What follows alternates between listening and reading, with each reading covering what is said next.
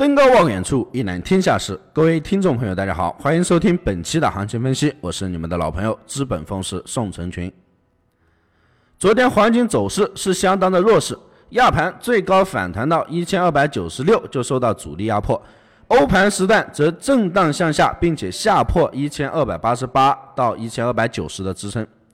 在美盘时段，黄金再度刷新日内低点，最低跌到一千二百八十一点四这里，尾盘呈现为震荡走势，最高反弹到一千二百八十七，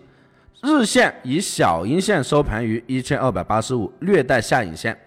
黄金最低抵达一千二百八十一到一千二百八十二一线，接近我们周内重点提及的支撑一千二百七十七区域。接下来我们依然是重点关注这个位置。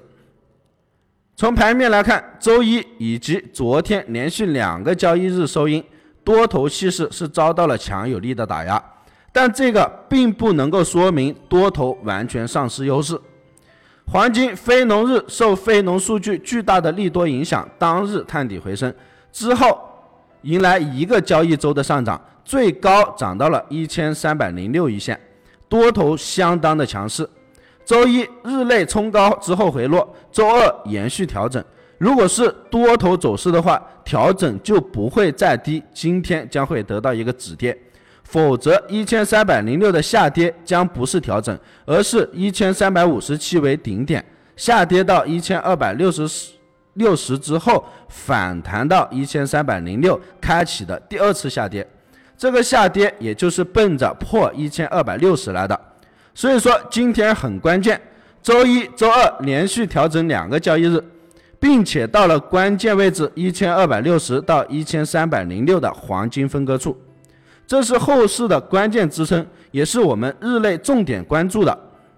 不破的话，坚定的看止跌上涨；下破则延续调整。四小时来看，经过两个交易日的调整。KDJ 指标已经逼近了二十点零下方，在我们看涨的前提下，指标已经调整到位，点位配合到位，我们看止跌企稳上涨。小时图下跌之后有领先止跌迹象，结合周线和日线，中线暂时围绕一千二百六十上方博弈低多为主。基本面上，关注常规数据之外，近期的重点是美联储的主席人选。这将关乎到美联储的政策动向。综合而言，日线我们是倾向于行情止跌企稳，下方一千二百七十七以及一千二百八十二是重点位置，不破就看上涨。上方的话，压力一千二百九十二以及一千二百九十八，突破就会冲击本周的高点一千三百零五到一千三百零六的区域。行情瞬息万变，有加入到本次特别指导的朋友，还是以我实时的提示为准。原油方面，昨天原油走势好坏参半，亚盘行情走横盘，欧盘则冲高回落，最高是到了五十二点二三一线，回落不下五十二点零，至美盘一直于五十二点零上下震荡。美盘时段在多头向上冲击五十二点三零到四零无果的情况下。空头逐步发力，最终是下破日内低点五十一点六零的支撑，最低是五十一点二零一线，同时四小时收跌信号。在凌晨时段，美国公布的 API 库存数据显示，美国原油公布值为减少七百一十三万桶，对原油是构成了一个利多的影响。不过，在数据之后，原油波动并不大，小幅的冲高之后回落，最终日线以十字线收盘。今天晚上，美国将公布 EIA 库存数据，也是我们重点要关注的数据。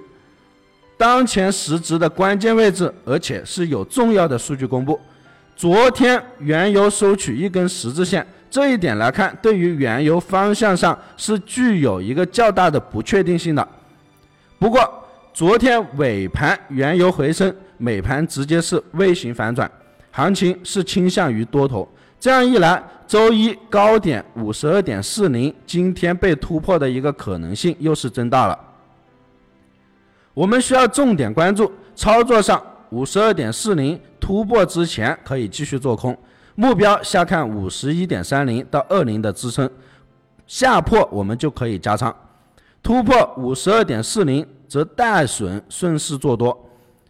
任何一单交易，我们只需要有清晰的思路、明确的止盈止损，剩下的就交给市场去跑。本团队专注市场动态，解读世界经济要闻，对原油、黄金有深入的研究。我会尽我所能，以我多年的研究经验，带领大家走在市场的前端，给到大家帮助。